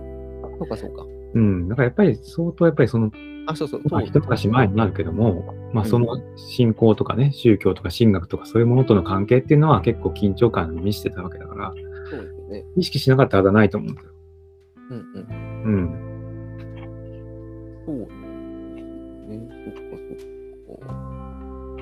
だから、今パパッと、だから上野さんの、えっ、と、もうやつをちょっと見返すと、その進学政治論のテーマっていうのは、けえっ、と、どこからが要するに経、どこまでが経験で、どこまでが不経験なのかっていう、うん問いだっていうので、なんかまとめられてますよね。そうそう。なんか、けえっ、と、そのピ、えっ、と、アンピエタスとピエタスかな、うんうんっていう問題は、よ、吉田さんの方にはあんまなんか出てこなかったような気がしますけど、そうですねどう、うんどう村井さんとか。そうですね。うんあんまりなかったですよね。その、まあ、思考する自由、そしてそれを表表明する自由みたいな話うんでしたよね。多分吉田さんの読み,、ね。読み筋。なんかその、やっぱり対立してる軸がね、やっぱり3つぐらいあって、あ、はいはいはい。一つはその議会派と、うんうんあの、な総督派と。っていう政治的な対立軸があって、うんうんで、もう一つは、その、えーと宗教か、そのはい主流派と反主流派みたいな。のがあって、うんうんでもう一つは、そのさっき言った、まあ、上野さんの言ってる、そのデカート主義者と神学者っていうはいはい。軸があって、まあ、こういう対立してるものが、まあ、本当に複雑にこういう今ね言ったような状況が当時オランダにあって、まあ、非常にこう不安定な状況ではあったと。うんうん。うん、だけどまあ、スピノザが、その、オランダっていう国のその自由、寛容のね、オランダっていうものをやっぱり支持してたっていうのは間違いない。うんうん。そうですね。まあ、その中でどうやってそれを守っていくかっていうのを考えたっていうのは、上野さんの本でも出てくるし、うんうん。吉田さんの本でも出てくる見解なので、そうね。それはまあそうなんだなっていううんうん。気がしますけど。だからあと気になるのは、だからこの、えっと、よ読んでないこの3のとこのその哲学的読者に向かってこうスピノザはこう呼びかけるんですけど、哲学的読者っていうのは、その、その、なんか、二項対立三つ組で言うとど、ど、どこに位置する人なんでしょうね。ああ、これはね、誰に対して書いたのかっていうのはね、うん。なんだろう何やろうね。哲学的読者って何何よっていうなんか結構、だからスピノザ自身がこう言うのよね。なんかうん哲学的読者がどうのこうのにはわかるでしょみたいな。とか、うんうんそういうような書き方してますよね。ターゲットは誰だというのターゲットは誰なのかっていうのは。ここ面白かったですよ。この吉田さんの解説の中で。あこの3のところ？そうです。その、言ったら、えっ、と、哲学的読者とそうじゃない読者がいて、はいはいはいはだいぶその人たちっていうのはうん重なってる部分があると。で、い。そのなるほどね。差っていうのは何かっていうと、そのうん先入権があるかどうかみたいな。ああ、なるほど。はいはい。そういうの持たずに自由に考えれる人たちに読んでほしいと。それが哲学的読者の方。はい。はでこう、まあ、まあ、実際は結局めちゃめちゃ叩かれる。うん。先入観でもって勝手に解釈されてディスられるみたいな結果になる、それをした人たちがそれ以外の人たちっていうことがあ確か書かれてて。なるほど。だから哲学者読者と民衆っていう分け方じゃないうん。何かが、そうそうなんか民衆って言ったらそもそも、うん。あの普通の人町の人たちかっていうと、うん。思うけどそれを除外したっていう意味なのかって書かれてて。うんうんいやそもそも本あのラテン語で書かれた本を読める人なんて民衆とかなるほどね。いないからはい。そもそもその人たちに読んでほしくないなんて思思いもしないってなるほことど。が書かれててあ確かにってなるほどね。そうかそうか。思いました。なるほど。だからラテン語を読めて、この神学政治論を手に取る読者層ということで言うと、あのそこからだから本当に一般大衆みたいなものは、だからそれこそなんか残りのものみたいな感じで除外されてるわけですよね。それこそマルチチュードなんだな、そっちが。なるほどね。そうか、そうか。で、だからその、えっと、まあ、読者層の中で、えっと、その哲学的読者と,、えっとそれ以外の人たちを分けるのは、今パッと見ると、だから教養とか知識の差じゃないっていうことですね。じゃなくて、えっと、もっと微妙な心構えや態度の違いであると。だから今、村井さん言ってくれたその先入権を持って生むんですよね。って書いてますね。微妙な先入権の有無だけが両者を分けていると。そうか。だけど、先入権ゴリゴリのデカルト主義者にも叩かれるし、えー神学者たちにも叩かれると。結局、哲学的読者に当てて書いたけれども、届かなかったということですね。まあ、その、表面的には。うん。やっぱスピノザには、やっぱ啓蒙っていう考え方ないよね。おーあ、うんうんこれだからそうなんです。だからこの、それこそ小泉義行上野さんのその対談でもテーマになってますね。その啓蒙でないっていう議論は。うん。うん、あ、風間さん、どうぞ。あすいません、さっきのなんかスピノスピノザが啓蒙ではないって、うんどういう意味なんでしょうか？啓蒙ちょっとよくまず啓蒙って何かっていうと、無知な人に物事を教えて、こう、門を開くっていうね、はい。目を閉じてる状態からパッと開かせると。はい。英語で言うとアンライテンメントなんですけど、うん。啓蒙主義ってあるじゃないですか。はい。啓蒙主義っていうのは、なんかこう、ね、そういう無知猛昧な人たちに光を投げかけることによって、その人たちがパッとこう、なんか覚醒するみたいな、それを期待することを啓蒙って言うんですけど、スピノザは、民衆っていうものに多分期待しないんですよ。ああの連中に教えることは何もないんですよ。ーあそうわかる人だけわかればいい。読める人に読んでもらったらいいと。うんあ、あれですね。そしたら、あの、どっちかっていうと、民衆向けに書かれたっていうよりも、哲学的読者に対して書かれたって感じですか？あそうです。まあ、ささっき言ってて、あの、ことですよね。哲学的読者に対してのみあの書いてる。こんな、なんか、ラテン語もわからないような連中なんと相手にはしないっていうのが、スピノザの書い。わかりました。ありがとうございます。まあだからあれなんですよね、うんその、えっ、と、真理みたいな、真偽みたいなものと関係なく、ただ預言者がこう言ったってことを聞く。で、それで信じれるっていうのが民衆だっていう。そうです。なんか群衆を、あの、従わせる一番いい方法は迷信だと。迷信ね。はいはいはい。うん。迷信さえあれば、あの連中は何でもやると。なんかそんな書き方してるんですよ。ね。でもかカントは啓蒙主義なんですよ。はいはい。ね。カントはやっぱり信じてるんですよ。啓蒙の光を。うん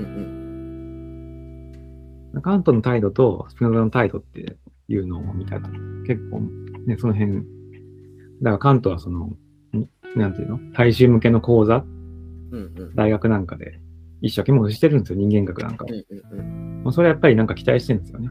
うんうんうん。この人たちにもちゃんと教えることを教えれば、えー自由な、近代的な、自立した個人として生きていくことができる、人間になれる、みたいな、そういう期待がある。だから啓蒙をやる、啓蒙的なんですけど、うんうんスピノザはもうそんなことは全く考えてなくて、一人でこう、レンズをずっと磨いてたっていう、そうね。うん、そんな誰かに教えようなんて気はさらさらなかったっていうね、うんうんそういう感じです。うん。なるほどね。面白い。あ、どうぞ、風間さん。すいません。あのーちょっとすごくあ面白いなと思ったんですけど、はいあの最初なんかちょっと話してた時に、うあのーえスピノザって、うん。あこの神学政治論って全然、あのーエチカと違うってうんうん。雰囲気があって、ん。あったんですけど、エチカのバージョンのスピノザと、こっちのバージョンってどう違うんですかね。なんかこっちはすごい軽いって、軽いっていうかこう、うん気さくなとかって。うん。言ってたんですけど、うんうん。エチカだともっと重々しい感じなんですか？うーん、なんでしょうね。どどうです村井さん？読んだらわかりますよ。そう、読んだらわかる。多分ね、あの、2ページ読んだらわかる。確かに。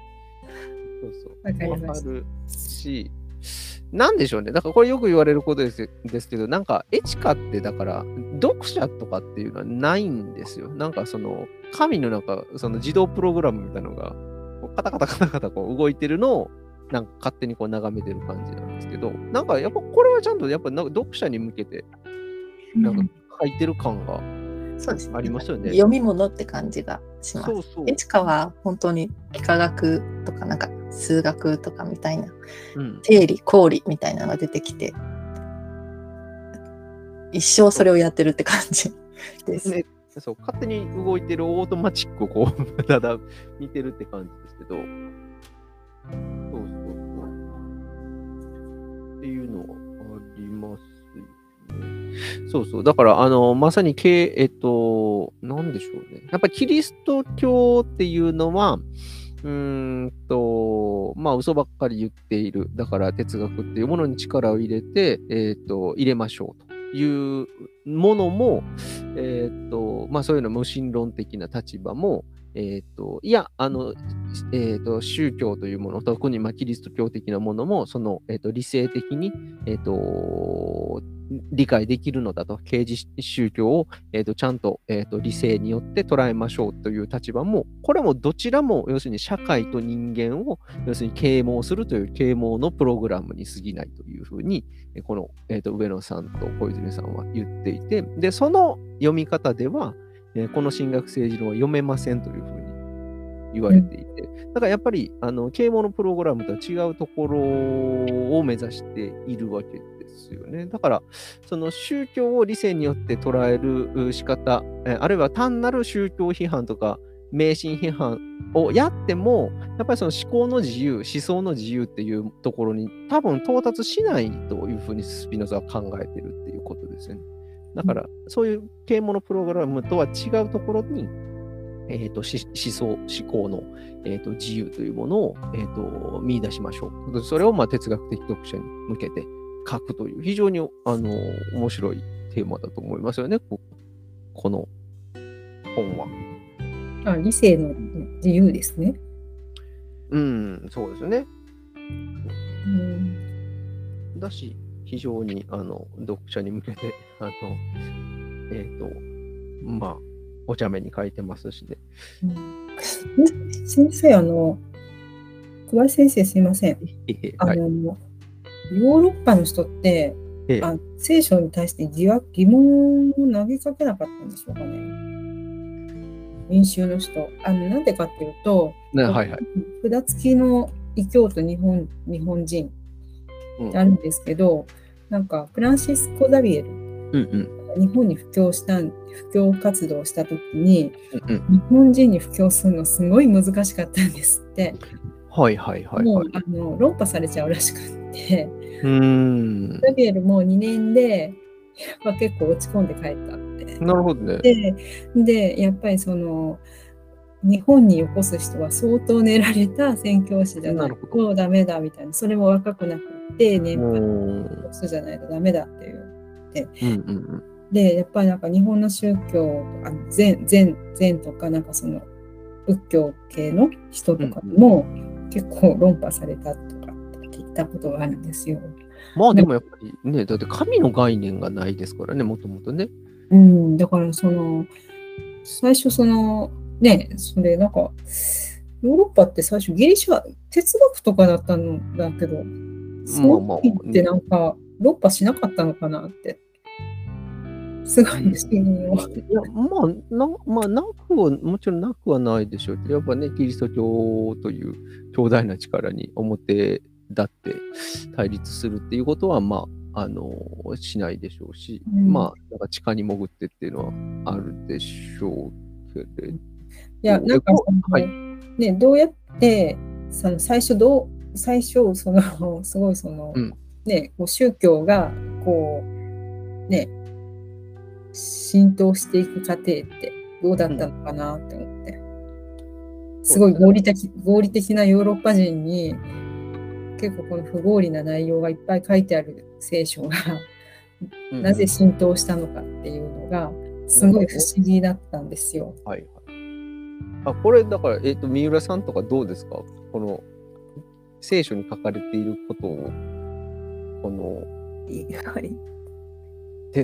なんていうかな、えー批判的にこう、なんか単にこの信じて信仰するっていうことじゃなくって、なんか、えーここはおかしいんじゃないかとかっていう人って、それはいるでしょ。う。あのそうね。聖書学が、うん。まあ、その当時とか、まあうん。ちょっと最初の頃は分かんないですけど、うんうんうん。まあ、どんどんまあ進化しているのではいはいはい。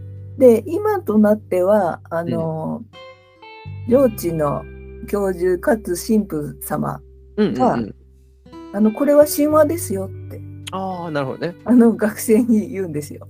はいはいはいはい。であの例えば私が出てた授業だと、うんあのエリコの戦いって有名なシーンがあるんですね。はいはい。あのラッパを吹くと城壁が壊れてうん勝利するみたいな。い、なるほど。でこれは真実じゃないよってさらっと教授は言うと。そしたらまあその私の周りにいる人たちは全部進学部のはい。人たちなんで だから将来、ん。まあ神父になるとか、はい。えっ、とまあシスターになるとかそういう人もいるんですよ。うんうんうんかなりがっかりしたなるほど。免疫が漏れた。おかしかったんですけど、これ何なのどう？うん。あのだからもうん。う今となっては、うん。まあ、まともなっていうか原理主義の人たちは分かんないですけど、すべてをね、信じるというかね、はい。事実だと。そういう人たちは分からないけれど、う今はもうこれは神話だからっていうノリでうんうんうん講義が進められていってました、ね。なるほど。うん。その進学の中でもってことですよね。はいはい。うんだからその当初のだからもうすごい遡るわけですよね。2000年前に。うんうんうんキリスト教、まあそれ以前にもすでにユダヤ教がうん信じられてたわけなので、うんうんうんうんだからそのまずはその一神教の代表的なものである、ユダヤ教がどうして浸透していったのかってうん。いうところに話は遡ってしまうと思うんですよね。なるほどね。うん、だからそれはきっとそのまあ非常に厳しい自然の中でうんうん。あの、まあ、民族として生き残らなければならない、はいはい。で先民思想そうですね。ですよね。そうこんを、まあ、利用してっておかしいけれどうんうんそこと一致して、うんまあ、ひそこに引っ張られざるを得ない、えー人たちうんうんえーだったんじゃないかと思うんですよ。だからそのキリスト教が浸透していたっていうことだけじゃ語うん。うんうんうん。れなくって、まあそそもそもあユダヤ教の、まあ、イスラムもそうかもしれませんけれどあのそこまで遡らないとうんなんか話はできないかもしれないんですけどもうすでにこのこの時代はプライミングされちゃってると思うんですよ。どっち派も。うん合理的な人たちも根っこはそのもうキリスト教に、まあ、洗脳されてますよね。であの神はいないとかうん聖書は嘘だって言ってる人も聖書の存在がもうすでにあると。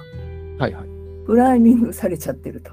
うんうんうん。そっからの出発地点なのでだから日本人にはうん通じなかったんだと思うのですそれがまあ、。そうですよね。えそこだと思いますよね。日本の宣教が難しいっていうのは。そうですよね。はい。だから日本はすごいキリスト信者少ないですし、うん。ああ、そうですね。現状もそうですよね。はい。だから、まあ、その一神教たるユダヤ教、キリスト教対、その日本、うん、日本宗教って言えるのかどうかわかんないですけど、うんうんうんうんプライミングされてない私たちっていううん。、そうですね。はい、問題が、そのさっきおっしゃっていた日本のその宣教は難しいっていうフランシスコ・ザビエルが言った問題はいまだにああのカトリック教会を抱えているとまあそうですよねら。しいですよ。うんはいなるほど。ありがとうございます。ねえー日本人はいいかえって近代的だった。っていうこと今からで今から思えばもうすでにうん。あの西洋がもう近代的に進んでいると思ってたけど、うん。実はこういった思想宗教の面では、うん。かえって現代社会うん。の、に合致している、うんうんうん。うーものを私たちはもうすでに持ってたとなるほどねこ。とかなと思いますけど、はいあすいませんこんなんでいいでしょうか。ありがとうございます。え、風間さん、よろしい よろしいですか？いやすごいわかりやすかったです。やっぱりあのユダヤ教からうんうんうん。ね見ていかないとやっぱだむダメな話だったのかと思って。まあそう。うーんあのなんかあの実はなんかカトリック信者なんです。そうですよね。全然あのでカトリックの洗礼を受ける前に聖書研究するんですよちょっと。はいはいはいはい。でなんかおじいちゃんたち3人がうんなんか一緒に研究会いら研究その時いらしたんですけどうんうん。やっぱりすごいもうボコボコに矛盾をつきまくってはい。あの牧師のせん牧師っていうか神父様はい。めちゃくちゃうろたえて 困困ってましたなんかえ、それを風間さんはただ見てる、見てるだけっていうことですか？私見てましたなんかあ、そうなんや。それを見せられるわけですね。いや見せられるというかあ、一緒にやるんや。そうなんです。やってるんだけど、もうなんかすごい矛盾をつきまくって、で今思えば、あこういうことだったのかな、当時の日本人にって思って。そうなんですね。うんあ、三浦さん、どうぞ。あの実は私もあのカトリック教はいはい。徒なんですけど、はいはいはい。あのまあでも今破門されてると思うんですけど 離婚しちゃってるんで あ、そうなんですね。うんだけどまあその一回そういうなんていうかなまあ日本人じゃないその日本人的じゃない、うんまあ、新カテキズムですよね。あの、うん教教義うんうん。えーをまあ学ぶと、うん。まあ、いかにこう違うう考えが世の中にあるのかと。うん、そうですね。いうのが風間さんもそうお感じになりませんでした？そうですね。いや、あのーこれなんか結構、二十歳の時にそれ受けたんですよ。うん。ううんんうん。なので、なんていうのかな、ものすごいな、なんか神に依存してるなって思ったんですよ。うん神になんかすごい救いを求めてる感はすごいあったなとか、うんあと従順だなってすごく思ったんです。なんか、え、自分がですか？いや、この内容が、あ、内容が？うん。従順さを求められてるのかなってすごく思ったんです、最初。えこのスピノザがですか、あ、いえ、あの、この、あ、新約聖書を読んだ時、うん。あの神に対してものすごく、あ、まあね。従順であることをすご確く求められるなって思ったんです。うんうんで、なんかそこは仏教とちょっと違うなとかって思ったんうんです。だから、なんていうか、その神に対してこう、えっと、なんていうかな、えっと、い呼びかけるというか、なんか自分から問いかけるのって、だから呼ぶぐらいですよね。呼ぶっていうぐらいでしょ？そうですね。で、うん。なんか、なんでしょうね。だからもう、なまあ、まあ、それでもユダヤ教的な発想というかね、まず戒律というか、神からのこのね、えっと、えっと、名法というか、これは、あの、もう受け入れるしかないという、もうそういう書き方ですよね。だから、それと、あと、そうです。じ自己犠牲の精神がすごいなと思って、まあ、献身的っていうか、うんであるし、あと同時にすごい感じたのが、これ罪悪感をすごく感じる。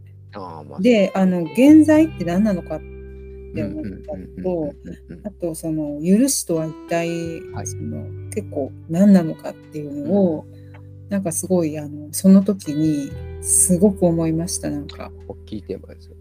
うんなんか多分それってカテキズムを受けあの教える人によって強調するところが結構違ううーかもしれないですね。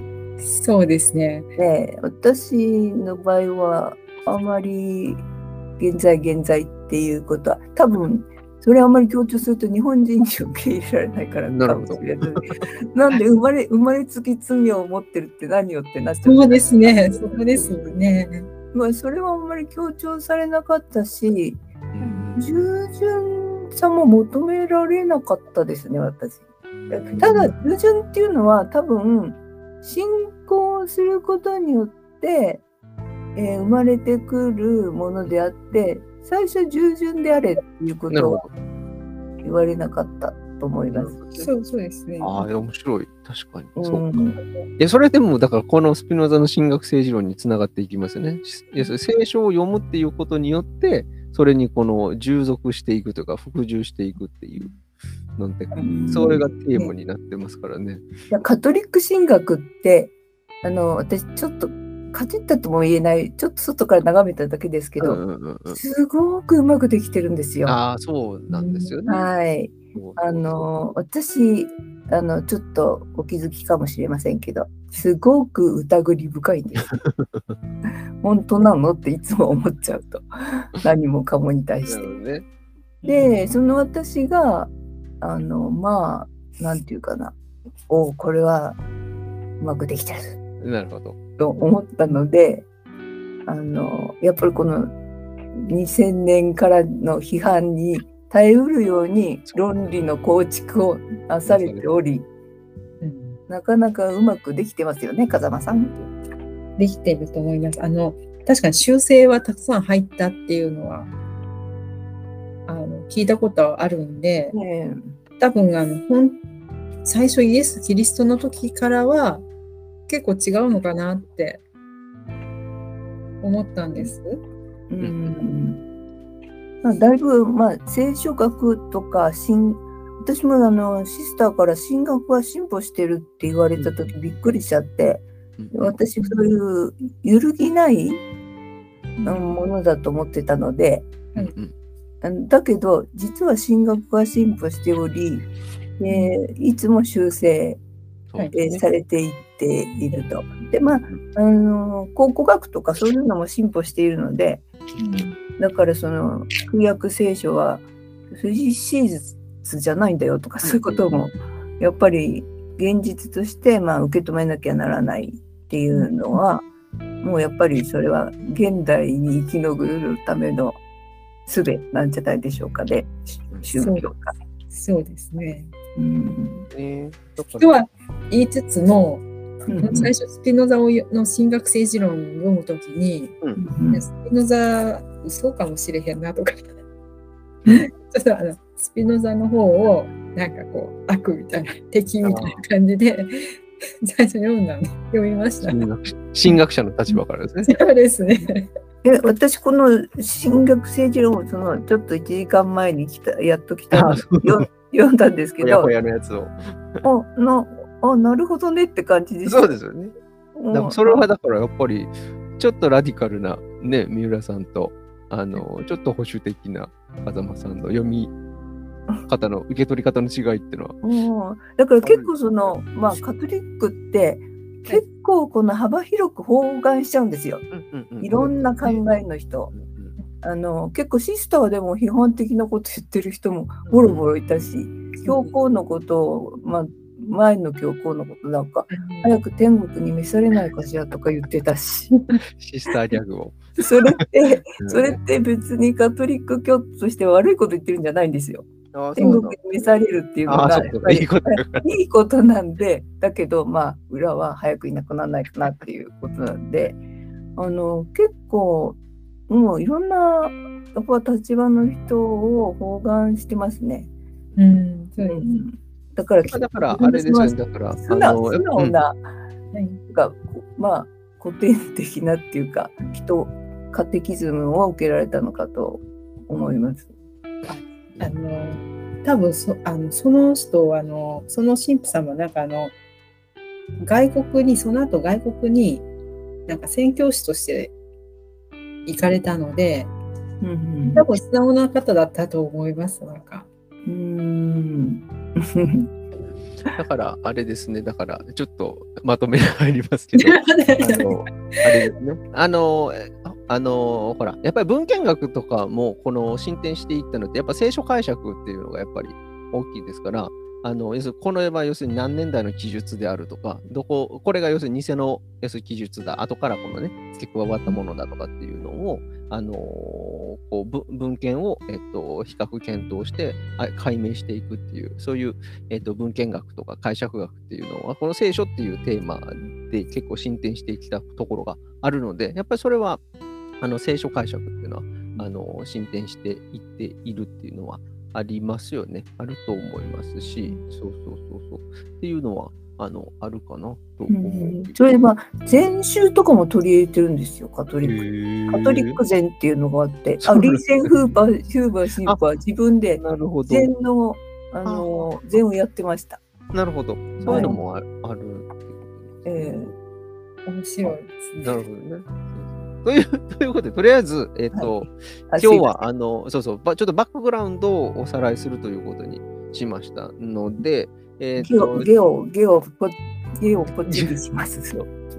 でも次回はジョーから入るあそうですということにしますので、えっ、と、次回は、あの、じゃあその、神学政治論の、えっ、と、まあ、序文から、えっ、と、ちょっと読んでいくということにいたしましょうか。一応これは、あの、各週でやるということにしておりますので、あのー来週は、えっ、と、お休みということになります。えー今日、今日22ですよね。だから、29はちょっとお休みして、えっ、と、8月の次は、えっ、と、5日に、えっ、と、やるということになりますので、まあ、あの、えあらかじめ読んでいただいても、別に読まなくても、あの、参加していただけるということに、えいたしますので。はい。ちょっと、あの、1時間のつもりが、ちょっと2時間弱になりなりそうになったので、はい、ちょっとまた、あの、えーそうそう、なんかね、あのーもし後で言いたいことあ出てきたら、えっ、と、スラックの方に、えー、と流してもらえばいいと思いますが、えー、とこのスラックもちょっと9月までで使えなくなる話がちょっと出ておりますので、せっかく三浦さんね、スラック入っていただいたのに。まだ使い方がわかんないです。えでもその、そのタイミングで、そう今言ってるそのディスコードっていうところにこう移行されても、ちょっと9月までは並行して使うんですけど、ちょっと、あのー、9, 月でスラックは、えーと使えなくなるかなと思うので、あの あのととりあえず、えーと、ちょっと皆さんもディスコードの方に徐々に移っていってもらえたらなというふうに思いますので。はい、ちょっとこああでも、まあととと、とにかくちょっとこの回の中で分かんなかったこととか、ちょっと聞きたいこと、もうちょっと言いたかったなっていうのがあれば、そのスラックの方のこのサブゼミっていうところで、あの、投げていただければ、えっ、と、それこそ三浦さんとか風間さんとか、えっ、と、その、えっ、と、専門というかね、えっ、と、的な立場から、聞けるということです。大事あはい。ですというあの私あの専門じゃなくて、はい。もうもう離れてるので、あいや、もちろんね、でもなんか、その、うわ我々のような、なんか、一般の人よりか、まあ、近いところにおられるのでな、なかなか我々が知らないところをね、知っていただいてるので、なかなか勉強になりますよ。なんか今回はあの17世紀ですかオランダの、あのー背景うんうん。政治背景とかあと、まあ、経済的にもちょっと困ってたみたいでオランダってその、うんうんうん。そういう、まあ、混乱の時期にあの、うんスピノザがそうこういうものを書いたっていうのがなんかもうちょっとその時代背景を勉強したいなっていうなりましたのでありがとうございます。はいまたじゃあ、えっ、と、とりあえず、じゃあ次回は、えっ、と、一週明けて、えっ、と、8月の5日、えー同じ時間に、えっ、と、序文を読むということで、えっ、と、よろしいでしょうか。はい。ありがとうございました。はい、では、では、ちょっと長い時間お付き合いいただきまして、ありがとうございました。また、えっ、と、よろしくお願いします。じゃあ、ちょっと今日はこれで終わりたいと思いおます。願いしはい。ます。ありがとうございました。ありがとうございました。どうもありがとうございました。失礼します。